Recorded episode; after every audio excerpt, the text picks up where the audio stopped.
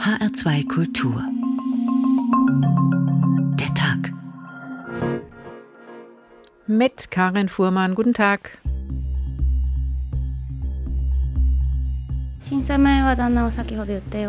Am 11. März gab es das Erdbeben und den Tsunami. Dann fiel der Strom aus. Plötzlich stand mein Mann in der Tür, der eigentlich Dienst im Kraftwerk hatte. Er rief nur, nimm den Kleinen und geh so weit weg wie möglich. In Fukushima haben wir zur Kenntnis nehmen müssen, dass selbst in einem Hochtechnologieland wie Japan die Risiken der Kernenergie nicht sicher beherrscht werden können. Wir haben die Lage im Griff. Das ist die Kernbotschaft, die der Atomkonzern TEPCO senden will. In den drei Reaktoren liegen weit mehr als 100 Tonnen geschmolzener Brennstoff. Der kann in zehn Jahren nicht weggeschafft werden. Vielleicht ist es unmöglich, ihn wegzuschaffen. Auf jeden Fall wird es Jahrzehnte dauern, vielleicht bis ins nächste Jahrhundert. Ich mache mir ein wenig Sorgen um die Gesundheit der Menschen aus Fukushima, die in ihre Heimat in die Nähe des AKW zurückgekehrt sind. Wie ist die Strahlenbelastung wirklich? Das wollte ich unbedingt herausfinden. Deshalb habe ich mich hier freiwillig gemeldet. Wenn die Sicherheit der Atomanlagen bestätigt ist, dann werden wir sie wieder anfahren. 発は再稼働します。Erdbeben, Flutwelle, Atomkatastrophe. Es waren Bilder, die die Welt nicht vergisst. Vor zehn Jahren wurde Japan von einem Beben der Stärke 9 erschüttert. Wenig später folgt der Tsunami, der das Atomkraftwerk Fukushima Daiichi überspült. Die Katastrophe hinterließ radioaktiv verseuchtes Gebiet in der Umgebung und bewegte die ganze Welt nachhaltig. Der Blick auf die Gefahren der Atompolitik und auf alternative Energien ist seitdem ein anderer.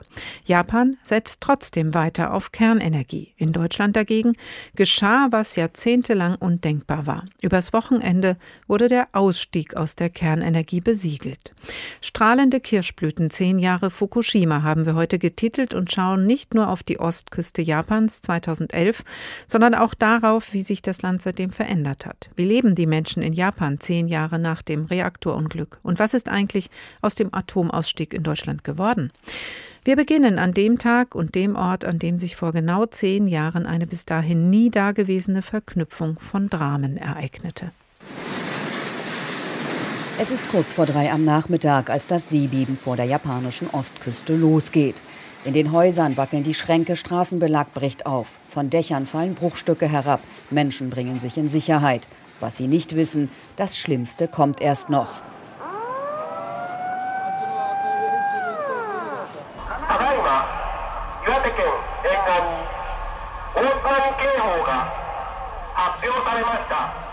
Nicht einmal eine halbe Stunde später rollen Tsunami-Flutwellen auf die Pazifikküste zu.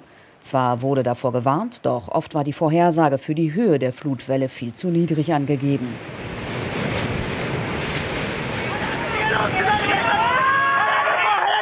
Voller Wucht treffen die Wellen aufs Land. An einigen Stellen sind sie bis zu 18 Meter hoch. Die Japanerin Saiko Kudo lebte damals mit ihrer 80-jährigen Mutter zusammen und erlebte dramatische Momente. Ich sah, wie meine Mutter im Wasser versank. Ich packte sie am Kragen und hob sie hoch. Als ich sie zu fassen bekam, atmete sie nicht mehr. Ich klopfte ihr ins Gesicht, dann spuckte sie Wasser aus und ich rief ununterbrochen ihren Namen. Auch Machiko Kikuchi überlebt, obwohl sie zunächst nichts von der Warnung mitbekommen hatte und gerade im Auto unterwegs war. Als ich mit meinem Auto weggefegt wurde, dachte ich, das war's jetzt. Das Wasser hatte eine so unglaubliche Kraft und Geschwindigkeit. Sie hat Glück, doch fast 20.000 Menschen schaffen es nicht. Sie ertrinken in den Fluten. Das Wasser reißt Bäume, Häuser, Autos, alles mit, was sich ihm in den Weg stellt. Im Atomkraftwerk Fukushima Daiichi direkt an der Pazifikküste fällt der Strom aus, die Notstromaggregate springen nicht überall an, die Brennstäbe können nicht mehr gekühlt werden. In einer Telefonkonferenz beschreibt Kraftwerksdirektor Yoshida drei Tage darauf, was gerade passiert. Ganz schlimm, ganz schlimm. In Block 3 gibt es gerade eine Wasserstoffexplosion. Das war um 11.01 Uhr. Drei Reaktorblöcke werden später in Flammen stehen. Radioaktivität tritt aus. 160.000 Menschen müssen insgesamt ihre Häuser verlassen. Es kommt zu drei Kernschmelzen. Erst drei Wochen später tritt der damalige Chef des Atomkraftbetreibers TEPCO Katsumata vor die Presse. Er wolle sich aus tiefstem Herzen dafür entschuldigen, dass sein Unternehmen vielen Menschen und der Gesellschaft so viel Leid zugefügt habe, sagt er. Vor Gericht wird er später auf nicht schuldig plädieren und freigesprochen werden. In dem havarierten Kraftwerk Fukushima Daiichi hat längst der Rückbau begonnen. Doch er geht viel langsamer voran als erwartet und wird bis zu 40 Jahre dauern. Katrin Erdmann über das, was am 11. März 2011 in Japan geschah und was seitdem untrennbar mit der Präfektur Fukushima verbunden ist. Die Bilder haben sich in das kollektive Gedächtnis eingebrannt, besonders aber in das derer, die den Supergau hautnah miterlebt haben. Jürgen Oberbäumer lebt in Japan, rund 30 Kilometer vom Atomkraftwerk entfernt, in der Präfektur Fukushima. Guten Tag. Guten Tag, Frau Fuhrmann. Wie begehen Sie den heutigen Tag? Wie haben Sie ihn verbracht? Der Tag hat früh angefangen für mich. Die japanische Zeit ist acht Stunden uns voraus. Das heißt für mich um 6.46 Uhr war der Moment, an dem die Erde damals gebebt hat. Ich habe äh, mit meiner Frau gesprochen und mit meinem Sohn und wir haben zusammen eine Schweigeminute am Telefon absolviert und sind in uns gegangen und haben uns erinnert. Und an was haben Sie sich erinnert? Welche Bilder sind bei Ihnen im Kopf? Bilder waren da eigentlich keine. Es war nur die Frage, was ist damals eigentlich passiert und ja, was für Konsequenzen ziehen wir daraus und wie geht's weiter? Wo waren Sie damals, als die Erde bebte? Ich war in der Stadt Iwaki im Stadtzentrum im äh, dritten Stock eines Gebäudes und habe da Englisch unterrichtet. Als es losging mit dem Beben, bin ich mit meiner Schülerin auf die Straße gerannt, habe dann auf einem Parkplatz gestanden und gesehen, wie alles um mich wackelte, die Gebäude schwankten und es gerappelt hat und gescheppert. Und ich habe mich gefragt, was ist denn hier eigentlich los und äh, wie lange dauert das noch und ist dies jetzt das Ende oder naja, man denkt nicht viel, aber es ist alles sehr, sehr eigenartig. Man denkt vor allen Dingen wahrscheinlich, wie bringe ich mich in Sicherheit? Wie haben Sie das dann gemacht damals? Ja, in Sicherheit war ich insofern, als dass ich auf einem Parkplatz stand und nicht aktuell mich bedroht fühlte. Der Gedanke an die persönliche Sicherheit war mir dann gar nicht so gekommen, aber einfach das große Unverständnis. Warum ist dies jetzt und was ist das eigentlich? Und äh, wie gesagt, wie geht's weiter? Dann haben Sie sich auf den Nachhauseweg gemacht äh, und langsam wurde klar, es ist nicht nur ein Erdbeben. Wie fühlt sich das an? Was haben Sie dann gemacht? Ja, ich bin gefahren. Der einzige Gedanke war, nach Hause zu kommen. Die Hände krallen sich ans Lenkrad. Ich fühlte mich wie ein Roboter. Ich bin einfach gefahren, gefahren, gefahren, rechts und links geguckt. Da war nicht allzu viel beschädigt. Darum dachte ich, vielleicht hat unser Haus das auch überlebt. Und äh, ich wusste, dass die Straße an einer Stelle ziemlich dicht ans Meer geführt wird und habe da befürchtet, dass ich diese Kreuzung nicht schaffe. Habe sie aber geschafft und äh, zehn Minuten später war die unter Wasser. Insofern ist alles sehr gut verlaufen. Bin dann an mein Haus gekommen, Frau war schon weg im Evakuierungszentrum. Ich habe mir ein paar Sachen gegriffen, bin dann mit meinem Rucksack auf einen kleinen Hügel gestiegen. Kam mir vor wie im falschen Film. Wissen Sie, das war eigentlich das, das Krasseste. Warum gehe ich hier? Was ist das? Ist das nicht bekloppt? Spiele ich das oder was? Wissen Sie, man versteht es nicht. Unwirklich auf jeden ja, Fall. Ja, unwirklich, genau, das ist das Wort. Aber wenn man dann auf so einem Berg steht und das kommen sieht, das ist ja ähm, eine unheimliche Bedrohung. Ja, das ist es. Nur hatte ich keine Vorstellung davon, wie groß der Tsunami sein würde. Und gesehen habe ich das in dem Moment nicht. Ich habe dann später, als ich von meinem kleinen Hügel wieder runterging, das Wasser erreicht. Das ist nur 70 Schritte von unserem Haus entfernt zum Stehen gekommen. Da war auch keine Dramatik. Da sind Leute in Gummistiefeln, die da rumstraxten und versuchten, irgendwas zu retten. Aber äh, das Ausmaß der Katastrophe war mir da in keinem Fall bewusst. Wann wurde Ihnen das bewusst? Am nächsten Morgen. Und in der Nacht war es schon unheimlich. Ich konnte natürlich nicht schlafen. Ständige Nachbeben, man ist rein und raus aus dem Haus und kommt der Tsunami zurück und äh, die Nachrichten im Radio werden schlechter und schlechter. Dann im Morgengrauen flogen Hubschrauber und das hat mich eigentlich dermaßen schockiert, dass ich bis heute keinen Hubschrauber fliegen hören kann, ohne nach draußen rennen zu müssen. Und da war dann das, das Zeichen, oha, da ist was ganz falsch gelaufen. Und da haben Sie dann auch realisiert, dass es eine atomare Bedrohung gibt? Ja, schon, ja, ja. Da kam meine Frau zurück gegen neun Nachts habe ich die gesucht und habe ihr Auto dann gefunden und ihr einen Zettel ans Auto geklebt. Sie kam zurück mit schlechten Nachrichten, dann waren wir panisch und sind eigentlich sofort gestartet. Wohin, wussten wir nicht. Das war das Ding. Wohin will man fliehen? In Richtung Tokio wollten wir eigentlich gar nicht. Stellen Sie sich vor, da ist eine Stadt von 15, 20, 30 Millionen in Bewegung, da will man nicht rein. Sie wollten einfach weg von der Strahlung. Ja, weg, genau, irgendwo hin. Dann sind wir ein bisschen rumgefahren, erste 80 Kilometer, haben da übernachtet, wieder zurück, nochmal hin und dann nochmal zurück. Und dann haben wir den Absprung geschafft. Wohin? Wir sind dann zum Flughafen Fukushima gefahren, wo natürlich alles rappelvoll war. Keine Chance, irgendwie irgendwo weiterzukommen. Trotzdem, wir waren dann so erledigt, dass wir uns einfach hingesetzt haben und gehofft haben, irgendwer wird uns schon da wegbefördern. Und da gab es auch tatsächlich einen Sonderflug. Dann sind wir nach Tokio geflogen, wohin ich eigentlich nicht hatte hm. wollen. Aber es gab nichts anderes. Es war dann ja auch gut. Wir sind dann weiter nach Osaka und von da nach Deutschland geflogen. Dann waren Sie erstmal in Sicherheit. Ja. Jetzt leben und arbeiten Sie wieder in Japan. Haben Sie irgendwann darüber nachgedacht, ganz wegzugehen? Wir waren sieben Wochen in Deutschland. In der Zeit haben wir natürlich nachgedacht und äh, nicht viel gesprochen. Jeder für sich, meine Frau und ich, wir haben uns unsere Gedanken gemacht und Nachrichten gehört und versucht abzuwägen, was ist gewesen, was kommt und ja, dann war die Konklusion eben, wir müssen zurück, denn unser Leben ist da, die Katzen waren da, die Familie meiner Frau ist da, die Arbeit ist da. Was will man machen? Man lebt schließlich nur an einem Ort. Sie haben mehrere Bücher über diese Eindrücke geschrieben und auch über die Schlussfolgerungen, die Sie aus diesem Erlebnis ziehen, Herr Oberbäumer. Wie hat das unmittelbare Miterleben dieser Katastrophe Ihren Blick auf die Energiepolitik Japans, aber vielleicht auch weltweit beeinflusst? Ich habe angefangen zu schreiben im Jahr 2012 und dann ist mir so nach und nach äh, ist mir aufgegangen, was dieses Ereignis Fukushima für Japan bedeutet, was es hätte bedeuten müssen und was es dann nicht bedeutet hat letzten Endes. Also damals war der Premier Khan, Naoto Khan, ein Mann, den ich schätze, der ehrlich war und der bereit war, Konsequenzen zu ziehen. Der ist äh, infolgedessen sehr schnell abgesägt worden hat einen Nachfolger bekommen, der auch nur kurze Zeit dran war und dann kam eben der Herr Abe, der uns allen bekannt ist, denke ich. Und der ist nun ein Mann, der ganz entschlossen rückwärts schaute und Japan zu einem Land machen wollte und es teilweise auch dazu gemacht hat, dass eigentlich niemandem gefallen kann. Die Energiewende fand nicht statt. Stattdessen wurde den Leuten Sand in die Augen gestreut. Äh, es wird alles Mögliche gemacht, zum Beispiel die Olympischen Spiele. Darüber werden wir weiter in der Sendung noch sprechen, über die Energiepolitik in Japan, aber auch über Japan hinaus. Ist das für Sie auch eine Schlussfolgerung, die Sie ziehen? Also nicht nur Atomkraft in Japan, sondern auch darüber hinaus, wo es hingehen müsste? Ja, unbedingt. Denn äh, ich meine, Japan ist Japan, aber Atomkraft ist ja weltweit und äh, es geht auch weit über die Atomkraft hinaus. Mir ist damals aufgegangen, dass wir eigentlich sehr bedroht sind das, man sagt ja das Atomzeitalter.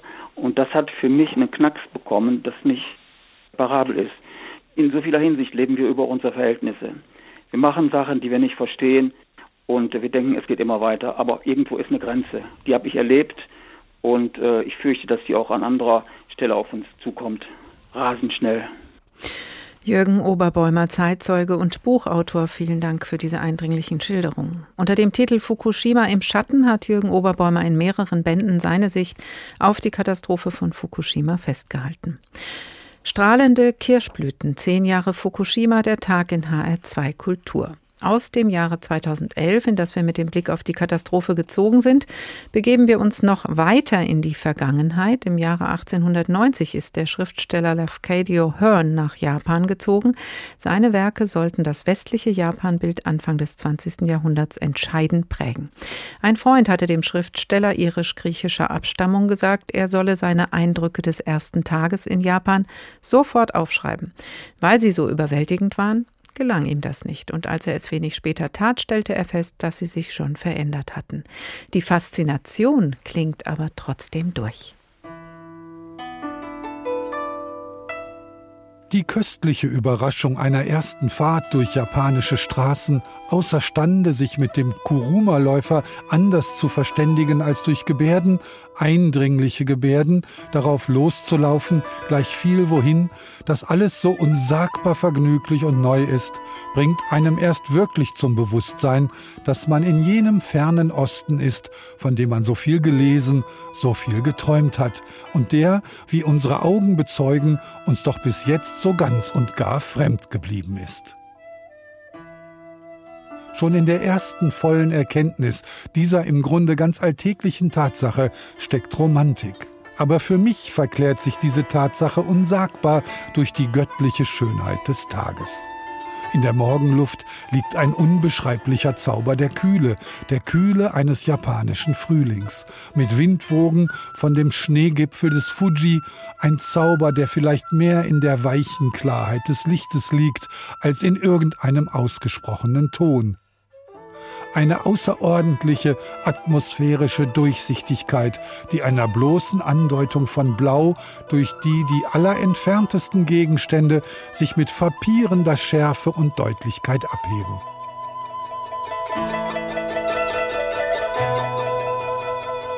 Japan 1890. Mehr Faszination Japan von Lafcadio hören später. Nach dem Beben und dem Tsunami heute, genau vor zehn Jahren, setzte in mehreren Blöcken des Atomkraftwerks Fukushima Daiichi eine Kernschmelze ein. Große Mengen an radioaktivem Material kontaminierten weiträumig Luft, Böden, Wasser und Nahrungsmittel. Immer noch sind einige Gebiete rund um das havarierte Atomkraftwerk an der ostjapanischen Pazifikküste gesperrt. In diesen Gebieten lagern Hunderttausende Säcke mit kontaminierter Erde und Schutt. Millionen Tonnen müssen entsorgt werden. Trotzdem wurden in den vergangenen Jahren nach und nach Teile der Gebiete wieder freigegeben. Katrin Erdmann hat sich dort umgesehen. Ein Supermarkt in dem kleinen Ort Okuma, rund sieben Kilometer südwestlich vom Atomkraftwerk Fukushima Daiichi. In auffällig vielen Regalen stehen Alkohol- und Cupnudelbecher. Ein untrügliches Zeichen dafür, wer in Okuma lebt. Männliche Singles. Vor der Katastrophe wohnten mehr als 11.000 Menschen in Okuma. Heute sind es nicht einmal 1.000. Den Begriff Geisterstadt will Bürgermeister Jun Yoshida zwar nicht hören, sagt aber, Okuma und unsere Nachbarstadt bräuchten mehr junge Leute und Familien. Wir haben hier in der Stadt 120 Familienhäuser gebaut. Hauptsächlich wohnen darin jedoch ältere Menschen und alleinstehende Männer. Die meisten davon sind Arbeiter des Kernkraftbetreibers TEPCO. Familien hätten wegen der kontaminierten Erde Bedenken, zurückzukehren, sagt Yoshida. Diese Erde lagert in einem 16 Quadratkilometer großen Zwischenlager. Wer es besuchen will, muss sich aufwendig anmelden und trifft dann auf den eher unmotivierten Leiter Hironobu Mita. Er führt zu einer Aussichtsplattform mit Blick auf eine planierte Fläche. Hier kommen die Lastwagen mit den Säcken an, wir laden sie aus, der Inhalt wird erst gröber und dann feiner durchsiebt und in brennbares und nicht brennbares Material getrennt. Die mit Cäsium kontaminierte Erde wird dann vergraben und mit mehreren Planen abgedichtet. Die unterste Plane besteht aus sechs Schichten, darunter sind wasserabweisende oben und unten unten. In der Mitte ist eine spezielle Schicht, in der Cäsium aufgefangen wird. Zum Schluss werden oben 30 cm Erde aufgeschüttet und dann, so hofft der Leiter des Zwischenlagers, werden dort irgendwann Blumen blühen. Spätestens bis 2045 soll diese Erde jedoch wieder ausgehoben und in ein Endlager außerhalb Fukushimas gebracht werden. So steht es im Gesetz. Wo heute noch gelb-rotes Flatterband hängt und sich Plastiksäcke stapeln, hatte Chieko Watanabe ihr Zuhause. Sie läuft durch hohes Gras zu ihrem alten Haus und ärgert sich. Wildschweine haben hier und dahin geschissen. Aufpassen. Das Haus der drahtigen Rentnerin liegt in der Sperrzone. Sie hat es, wie fast alle, an den japanischen Staat verkauft. Aber die Möbel gehören noch ihr. Dreimal haben sie seit der Katastrophe hier eingebrochen.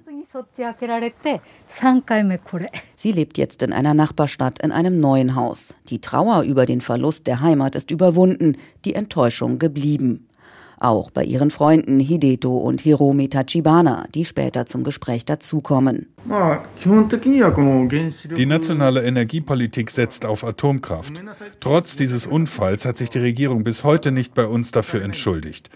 Ich habe kein Vertrauen mehr in die Regierung. Sie habe auch viel zu wenig getan, um das Image der Region aufzubessern, findet seine Frau und gibt ein Beispiel. In einem Gemüsegeschäft lagen zwei Sorten Paprika nebeneinander. Die einen kamen aus China und die anderen aus Fukushima. Letztere waren sogar billiger, aber ein Kunde sagte trotzdem, Ah, die aus Fukushima. Nein, danke. Ich nehme lieber Paprika aus China.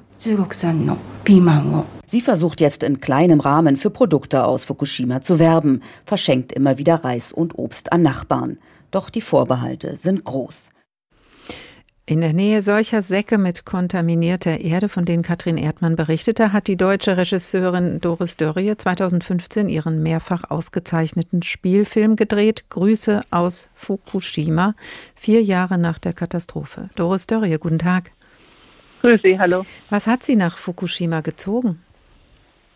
Ja, ich wollte mir das ähm, doch sehr schnell direkt anschauen. Ich wollte nicht nur das immer in den Nachrichten sehen und es war auch ein Versuch, wenigstens ein bisschen Solidarität mit meinen japanischen Freunden und Freundinnen zu zeigen. Und deshalb bin ich da hingefahren und habe da dann äh, Menschen getroffen, die so im Stich gelassen wurden und so allein sich selbst überlassen waren, dass ich gedacht habe, ich muss irgendwas darüber erzählen. Ich muss was über diese Leute erzählen.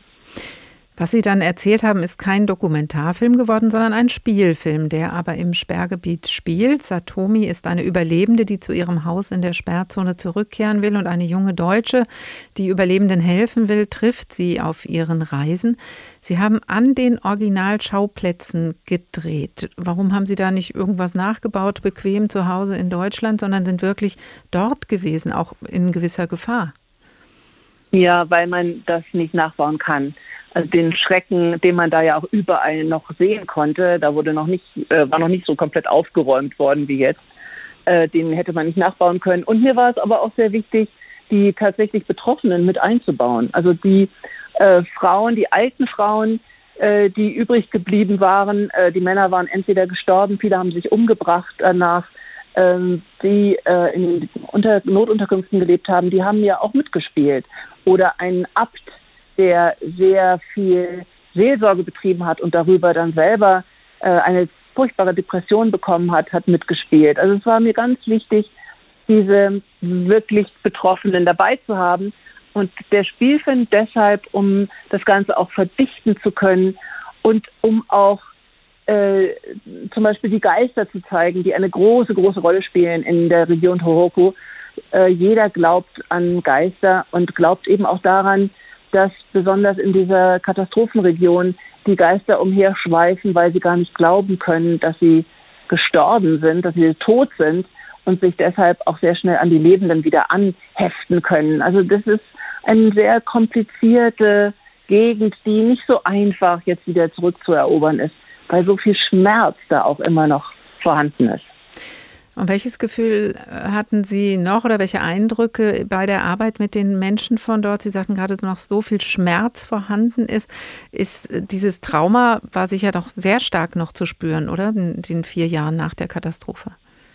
Ja, natürlich bei jedem. Also man kann jeden in Japan fragen, wo warst du am 11. März? Und jeder wird es genau sagen können, weil ähm, es jeden betroffen hat.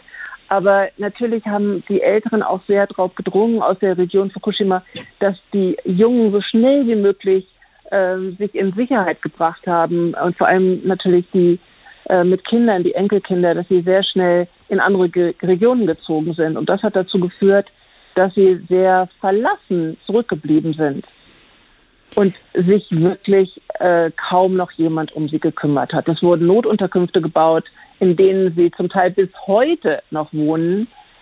Und das war es dann auch. Sie haben dann ein bisschen Vergütung bekommen, aber auch nur die, die tatsächlich dann ein Haus verloren hatten in der Katastrophenregion. Und ansonsten hat man sie sich selbst überlassen. Und mit unglaublicher japanischer Disziplin äh, haben das wirklich die Frauen gut geschafft, die Männer, wie gesagt, weniger.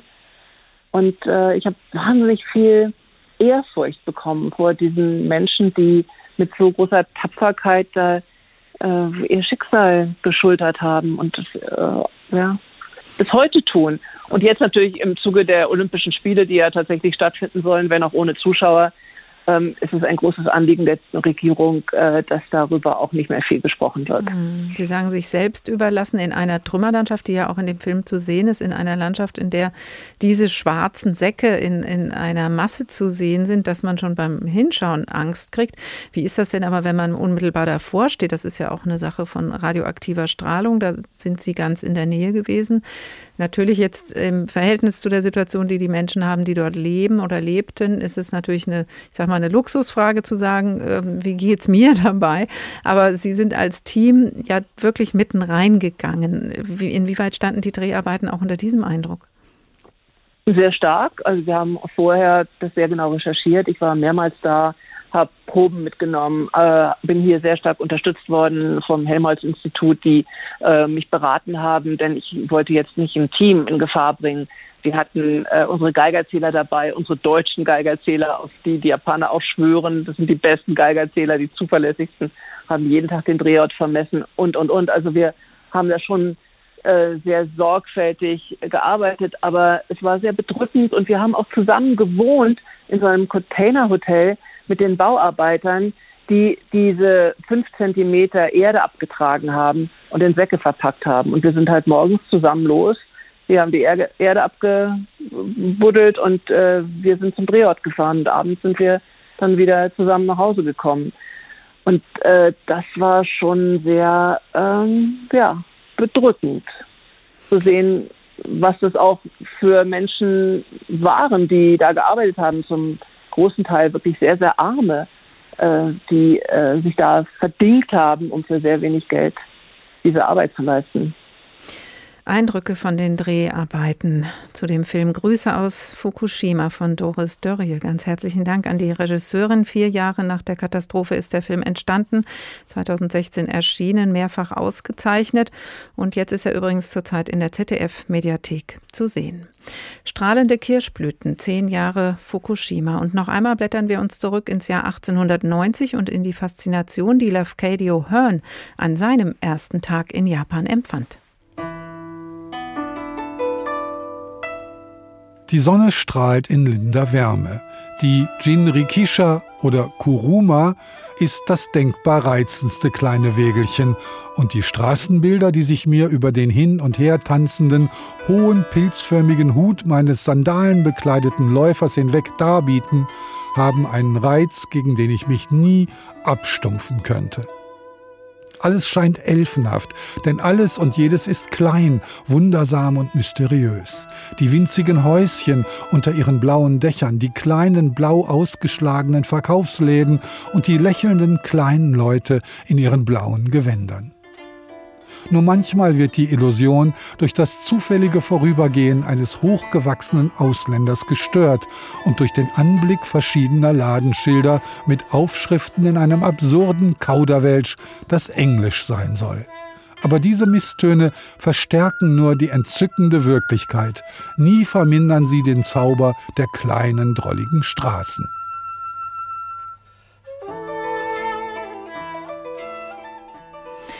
Lafcadio Hearn in Japan 1890, lange vor der Katastrophe. Beben, Tsunami, Nuklearkatastrophe, tausende Tote und radioaktive Strahlung im Land. Ein noch immer nicht gesicherter, zerstörter Reaktor. Man meint, das würde doch im betroffenen Land zur Abkehr von der Kernenergie führen weit gefehlt. Während Fukushima weltweit ein Fanal für die Gefahr ist, die von Atomkraftwerken ausgeht, setzt Japan weiter auf diese Energieform. Zwar wurden 2011 alle 54 Reaktoren vom Netz genommen, inzwischen sind neun aber wieder am Netz und es soll so weitergehen. Im vergangenen Herbst wurde sogar erstmals grünes Licht für ein AKW in der damals vom Tsunami betroffenen Region erteilt. Die Skepsis der Bevölkerung bleibt unerhört. Japanische Mütter haben als Hausfrauen oft alle Hände voll zu tun, kochen, putzen und sich um die Kinder kümmern. Doch einigen dieser Frauen in der Kleinstadt Onagawa reicht das nicht. Sie gehören zur Genossenschaftsinitiative Coop und haben ihre 13.000 Mitglieder aufgerufen, Protestbriefe gegen die Wiederaufnahme des AKW zu schreiben. Und zwar persönlich an das Kraftwerk. Danke für deine langjährige Arbeit. Du hast wirklich deinen Ruhestand verdient. Mach dir keine Sorgen, wir werden schon gut leben, denn wir sparen Energie. Tschüss. Sayonara. Mehr als 60 solcher Briefe sind bereits eingegangen. Sie sollen gesammelt und dem Parlament übergeben werden. Die Koop-Mütter haben auch schon Demos organisiert. Chika Takahashi ist die Präsidentin der Initiative. Obwohl eine Mehrheit der Bevölkerung dagegen ist, hat der Gouverneur trotzdem die Wiederinbetriebnahme erlaubt und dies auch noch als Konsens in der Region verkauft.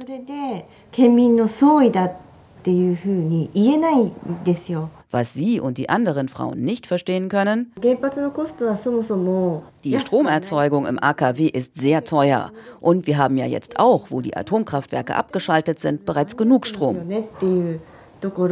Vor Jahren, sagt sie, haben wir schon 110.000 Unterschriften für ein Referendum über die Zukunft des AKW gesammelt und zwei Petitionen eingereicht. Aber alles wurde vom Parlament abgelehnt. Es habe nicht einmal eine Diskussion gegeben, weil die Liberaldemokraten, die auch in Tokio regieren, in der Mehrheit sind. Hinzu kommt, die Frauen sind schlecht vernetzt und haben mächtige Gegenspieler. Einer ist Seichi Kimura. Der 79-Jährige begrüßt beim Eintreten in sein Büro erstmal die Götter, bevor er sich den Gästen zuwendet. Der Präsident der Genossenschaft für Handel und Industrie in Onagawa verspricht sich viel vom Wiederanfahren des AKW. Denn der Wirtschaft gehe es schlecht. Dann entstehen neue Arbeitsplätze, denn die Arbeiter im AKW werden hier wohnen und leben. Wie viele das sein könnten, kann er zwar nicht sagen, aber sicher ist, wenn jemand profitiert, dann ausschließlich die 90 Betriebe seiner Genossenschaft. Diese Genossenschaft wurde extra gegründet, damit alle Aufträge vom AKW nur an uns gehen. Yoshihiro Murai ist der Gouverneur der Präfektur Miyagi und hat grünes Licht fürs Wiederanfahren gegeben. Seine Erklärung? Die Energiepolitik ist eine Sache des Staates und da der Staat Atomenergie als eine der wichtigsten Stromquellen festgelegt hat, tragen wir das als Präfektur mit. Atomstrom sei viel billiger, man werde dadurch die globale Wettbewerbsfähigkeit Japans stärken. Natürlich könne er verstehen, dass manche Menschen nach der Reaktorkatastrophe Bedenken gegen Atomkraft haben. Aber, so Murai im Gespräch mit dem ARD-Hörfunk, direkt nach dem großen Tsunami habe ich mir die Situation im im AKW angeschaut und jetzt war ich wieder da. Und ich war überrascht, wie viele Sicherheitsmaßnahmen dort getroffen wurden. So gäbe es jetzt viele Möglichkeiten, das AKW bei einem Stromausfall zu versorgen. Die Mütter von Onagawa überzeugt das nicht. Das soll Mudai auch spätestens bei den Gouverneurswahlen im Herbst merken. Japan setzt weiter auf Kernenergie. Professor Peter Hennecke vom Wuppertal-Institut für Klima, Umwelt, Energie und Co-Vorsitzender des Deutsch-Japanischen Kooperationsrates zur Energiewende. Guten Tag. Ja, guten Tag. Arbeitet Herr Hennecke, der Deutsch-Japanische Kooperationsrat, länderübergreifend am Atomausstieg? Äh, Sie haben eben ein wunderbares Beispiel gebracht, wie spannend die Energiesituation in Japan ist, aber natürlich auch hier in Deutschland. Und das war eigentlich der Grund, warum wir vor vier Jahren eine hochkarätig besetzte Fachgruppe oder so eine Art Enquete-Kommission eingesetzt haben, die internationale Politikberatung sowohl in Richtung Japan in die Regierung aber auch in Richtung Deutschland organisiert und mit guten wissenschaftlichen Argumenten belegt. Aber wie weit ist denn Japan dabei gekommen? 2011 wurde ja in Japan eigentlich auch mal der Ausstieg aus der Atomenergie angekündigt. Wie viel Energiewende ist seitdem passiert? Naja, wenn man es äh, quantitativ erstmal sieht, ist Japan weiter als wir.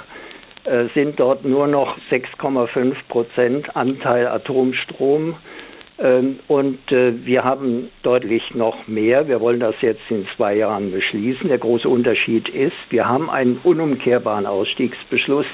Und in Japan wird heftig darüber gestritten. Wir haben eben ein gutes Beispiel gehört, ob Atomenergie wirklich eine Zukunftstechnologie ist. In unserem Rat gibt es da auch sehr unterschiedliche Positionen. Aber schaut man in internationale Studien, dann kann man sehr deutlich sagen, Atomenergie ist nicht mehr wettbewerbsfähig gegenüber Erneuerbaren, schon gar nicht innerhalb äh, der nächsten zehn Jahre, wo der, äh, die Kostenreduktion bei Photovoltaik, bei Wind noch weiter in Richtung 3 Cent, 2 Cent pro Kilowattstunde gehen wird. Also dagegen kann Atomenergie hm. nicht konkurrieren.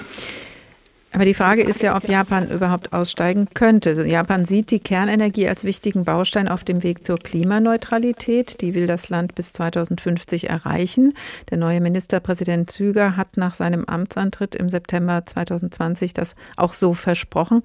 Das heißt, es gibt auch gar nicht den politischen Willen, auszusteigen für Japan?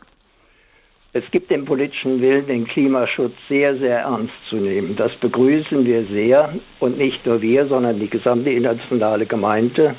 Wir haben jetzt äh, Dekarbonisierungsbeschlüsse auf Null, also CO2-Freiheit in Deutschland, in der EU, in Japan in Richtung 60, äh, in Richtung äh, 2060 auch in China, bald auch in den USA.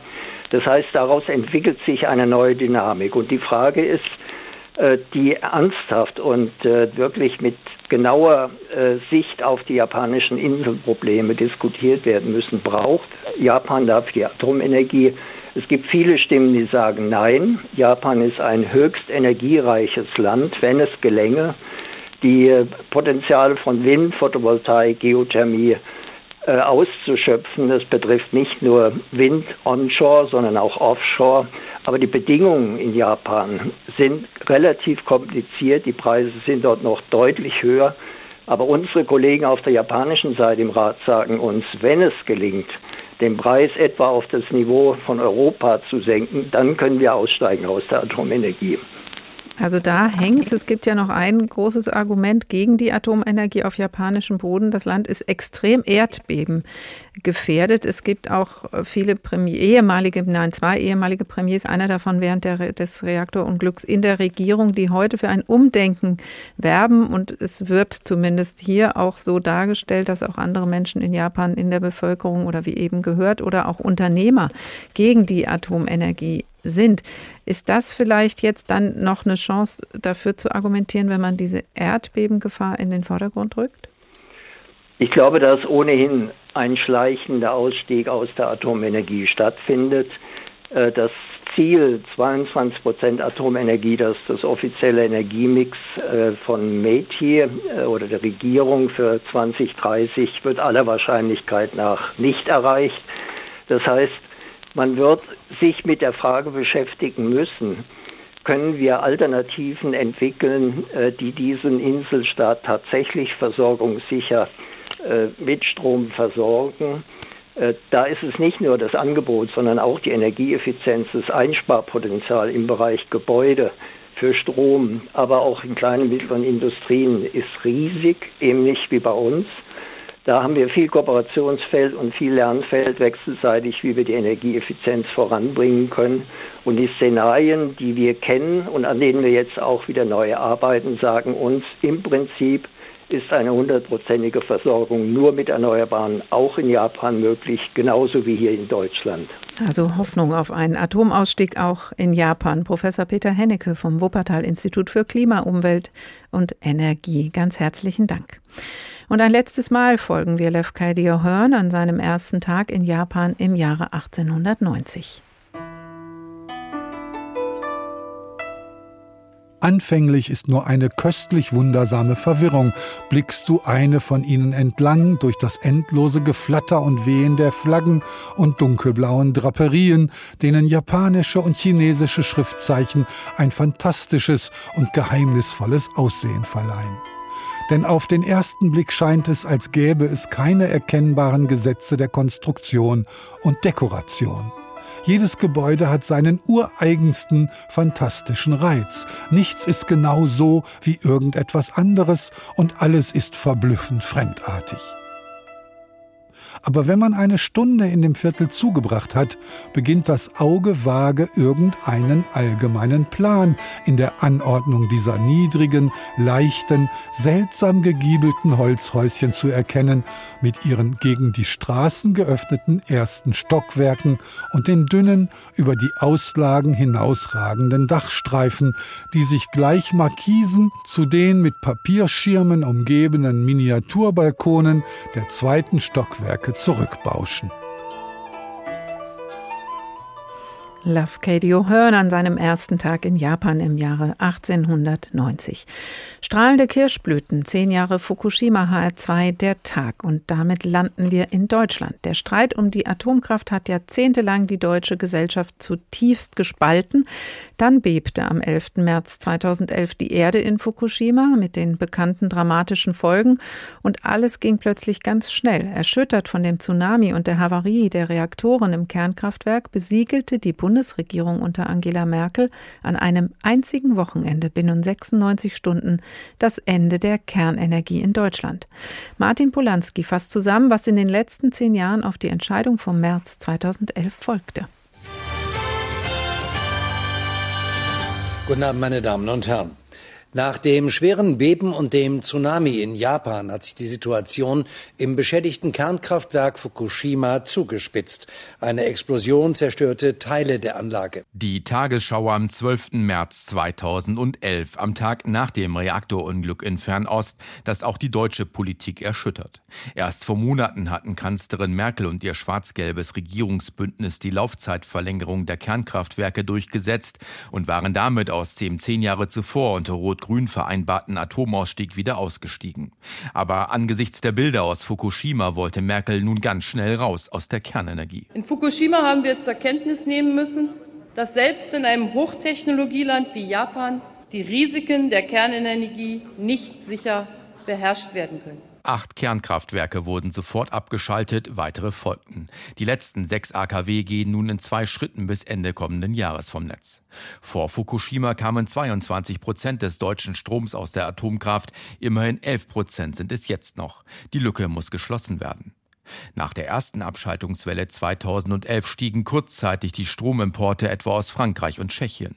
Und in den Jahren 2012 bis 2015 produzierten die hiesigen Kohlekraftwerke mehr als im Jahr vor Fukushima. Das war erstmal schlecht für die deutsche CO2-Bilanz. Seitdem geht die Kohleverstromung aber kontinuierlich zurück. Denn der Anteil der erneuerbaren Energien ist jedes Jahr größer geworden. Seit Fukushima hat er sich fast verdreifacht. Erneuerbare erzeugen inzwischen beinahe die Hälfte unseres Stroms. Andreas Kuhlmann von der Deutschen Energieagentur. Dass die Erneuerbaren so stark gewachsen sind, wie es in den letzten zehn Jahren passiert ist, das haben die allerwenigsten vorhergesagt. Und das zeigt einfach, wie viel Dynamik entsteht, wenn die Dinge erstmal in Bewegung sind. Und die Bundesregierung will die Erneuerbaren weiter ausbauen. Rund zwei Drittel des Stroms sollen sie im Jahr 2030 erzeugen, Kohlestrom bis 2038 ganz wegfallen. Eine Herausforderung. Vielerorts ist der Widerstand gegen neue Windräder groß, der Ausbau stockt. Auch offshore ist erst Ende des Jahrzehnts mit einem deutlichen Zubau zu rechnen. Und die Kosten sind ebenfalls ein Thema. Deutschland hat die höchsten Strompreise Europas, auch wegen der EEG-Umlage. Der SPD-Umweltexperte Matthias Miersch setzt jetzt viel Hoffnung in die deutlich günstiger gewordene Photovoltaik. Photovoltaik hat äh, fast keine Akzeptanzprobleme. Deswegen glaube ich, müssen wir uns vornehmen, so viele wie möglich äh, Dächer äh, auszustatten. Ich bin dafür, dass die öffentliche Hand sich als erstes verpflichtet, auf jedem öffentlichen Gebäude eine Photovoltaikanlage beispielsweise zu installieren. Die Regierungsfraktionen verhandeln derzeit über ambitioniertere Ausbauziele für die Erneuerbaren. Die Grünen fordern die sowieso.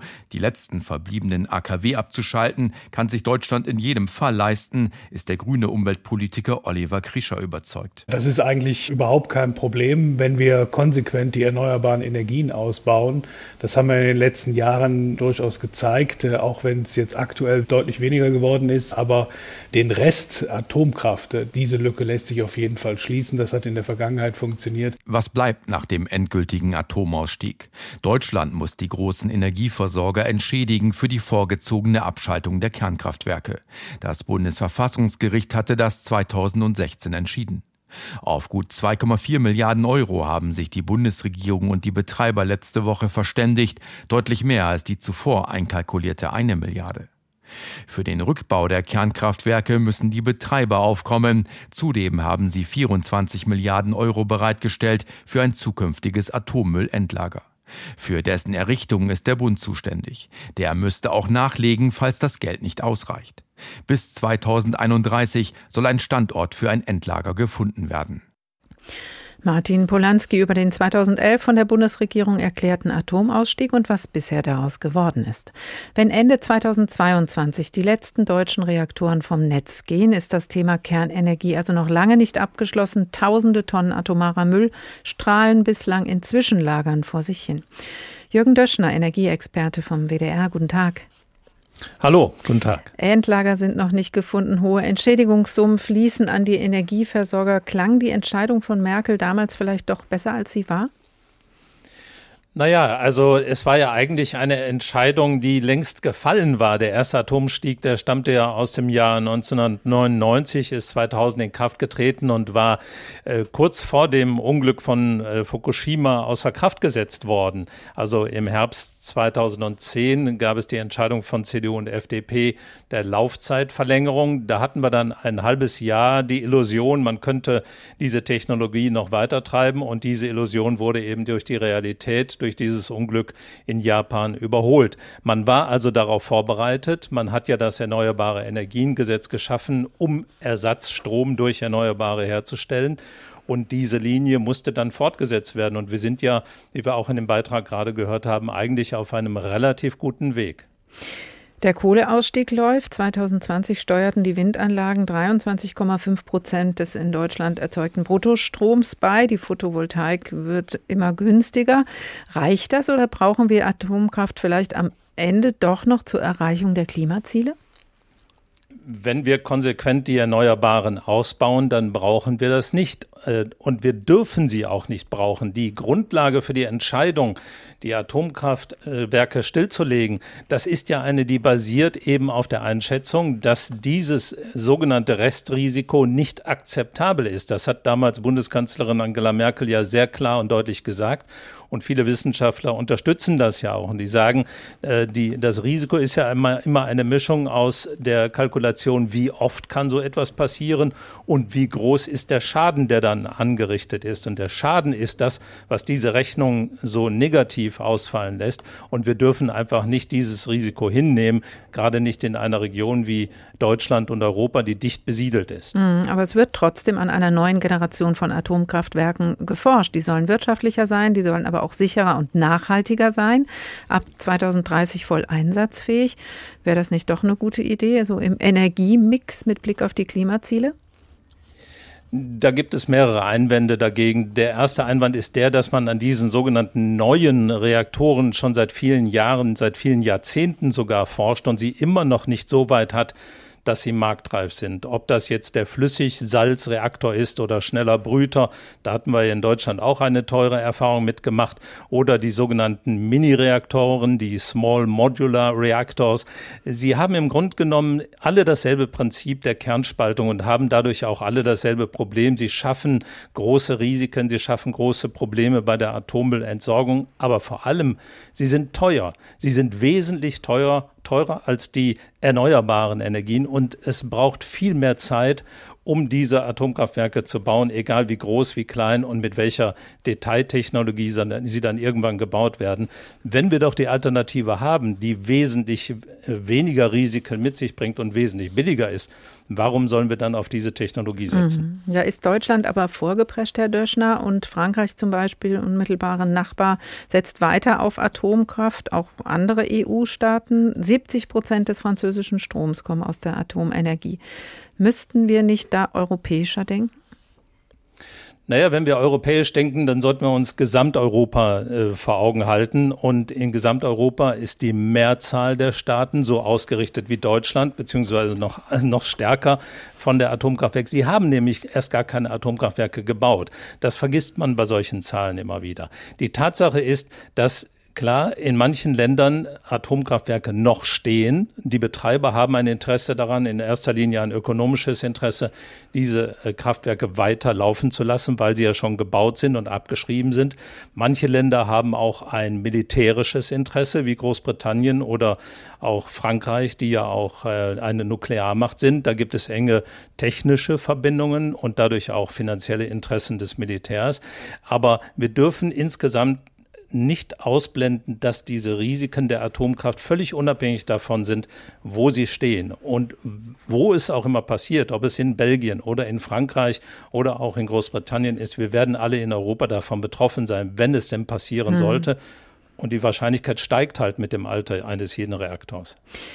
Wir wollen raus aus dem Atomstrom, wir wollen raus aus der Kohle, eigentlich auch raus aus Öl wenn jetzt immer darüber geredet wird, wie kriegen wir den Energiebedarf geregelt, wo kriegen wir den Strom her, ähm, ist, wird da nicht vergessen, dass wir vielleicht auch darüber reden müssten, den Energiebedarf einzuschränken und die Effizienz zu steigern?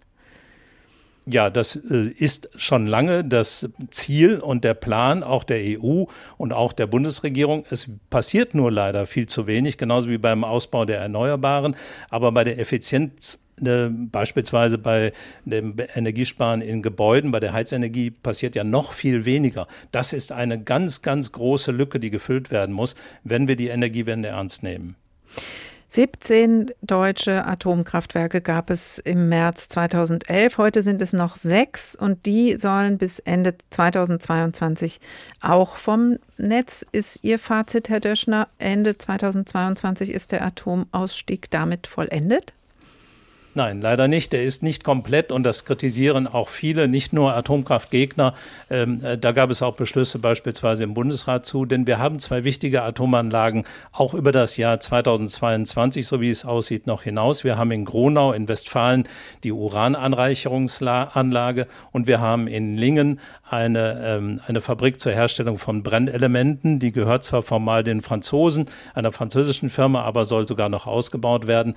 Äh, das widerspricht natürlich natürlich dem deutschen Ziel des Atomausstiegs, wenn Deutschland gewissermaßen zur Drehscheibe für die Versorgung von Atomkraftwerken in aller Welt mit Brennstoff für diese riskante Technologie wird. Und der atomare Müll wird uns ohnehin noch eine Weile begleiten. Jürgen Döschner, Energieexperte vom WDR, vielen Dank.